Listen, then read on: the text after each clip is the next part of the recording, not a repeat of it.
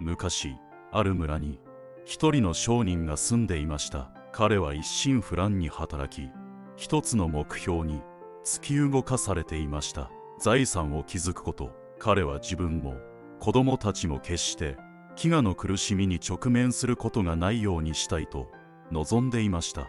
ある朝彼は会計士を呼び寄せて言いました。私がどれほどの富を蓄えたか調べてください。それが私と私の家族を維持するに十分か教えてください。何日か経ち会計士は結果を持って戻ってきました。彼は商人に近づき言いました。あなたはとてつもない財産を保有しています。あなたの今の財産ですと仮に今日から収入がなく現在の支出でこのまま続きいてもあなたとあなたの子孫の2世代先まで支えることができます。商人は驚きました。たったの2世代。と彼は叫び眉にシワを寄せました。しかし私の子孫の3世代目あるいは4世代目はどうなるのですか？彼らはどうやって生き延びるのですか？食料はどこで見つけるのですか？この新たな発見は新しい心配を引き起こしました。これまで考えたこともなかった。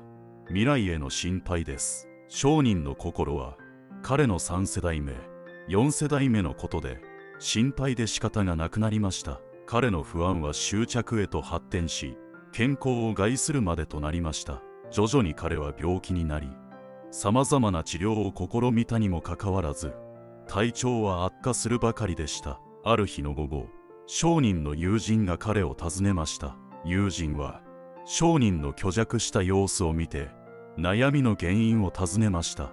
絶望を帯びた声で商人は打ち明けました。私は莫大な富を蓄えました。ただ私は将来の子孫のことで苦しんでいます。3世代目4世代目は私の財産では生きていけないようです。彼らに安定した人生を送らせることはできないでしょうか。友人はそんなことになぜ悩んでいるのかと思いました。しかし頑固な商人に言っても聞かないだろうと思いある提案をしました。最近私たちの町に賢いと有名な一人の僧侶が来ているそうです。と彼は言いました。僧侶は数日間ここに滞在します。朝に彼に食べ物を持っていくとあなたの悩みの解決策を見つける手助けをしてくれるかもしれません。商人の心に希望の光が灯りました。もしかするとこの僧侶が彼の重荷を軽減する鍵を握っているのかもしれません。翌日かすかな希望を胸に抱きながら商人は食べ物を持って僧侶の住まいへと向かいました。彼は優しさを持って迎えられました。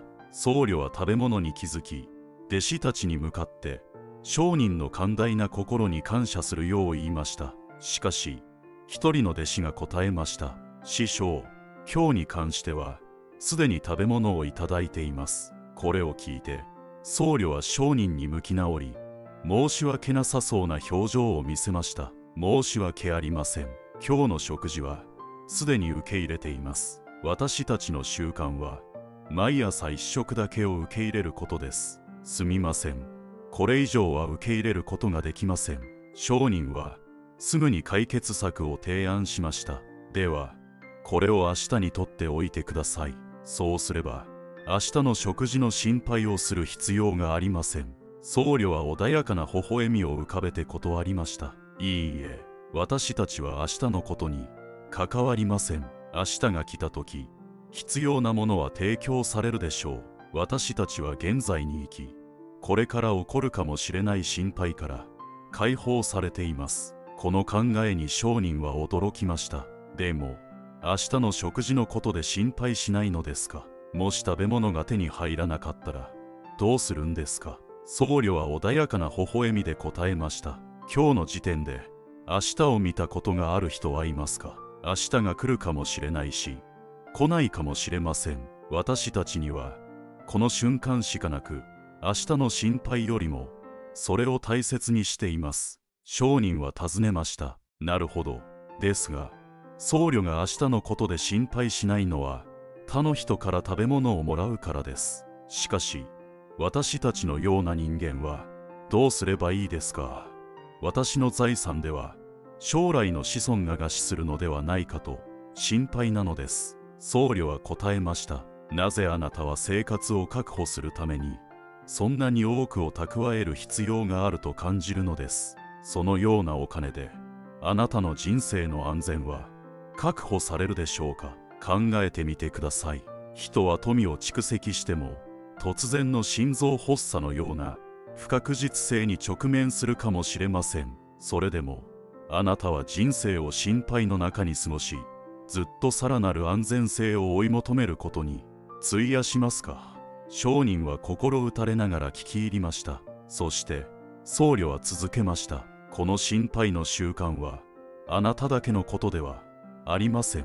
それはあなたの子供たちの生活に浸透し彼らにも将来について不安にさせるでしょう。それよりもあなたとあなたの子供たちは人生の現在の瞬間を楽しむことを学ぶべきではありませんか？人生は今この瞬間の積み重ねです。この瞬間を楽しめない人がどう明日楽しめるでしょうか？あなたは子供たちに心配と共に生きる道か今の瞬間を楽しんで生きる道のどちらを教えますか？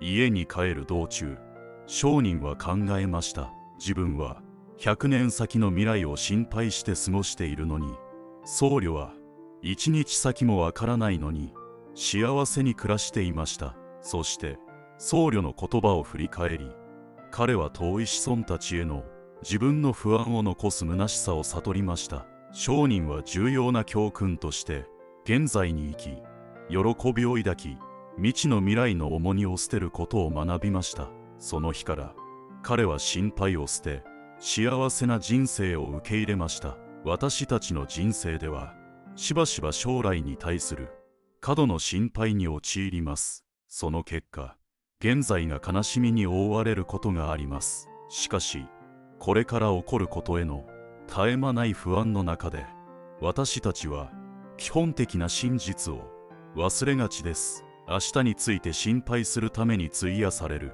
一秒一秒は今日の喜びを盗んでいます。スズメを考えてみてください。彼らは次の食事や次の瞬間に何が起こるかについて心配しません。本当の幸せを抱きしめるためには瞬間を大切に生きることを学ぶ必要があります。それでも心配は必要でしょう。という声が聞こえてきます。そうかもしれません。そしてそれが時に人を努力する力に変えてくれるのも事実です。しかし考えてみてください。現代に生きる私たちは明日の食べ物を心配する必要はありますか？私たちは今という瞬間を大切に生きなければなりません。人生の地図をご覧いただきありがとうございました。あなたが幸せでありますように。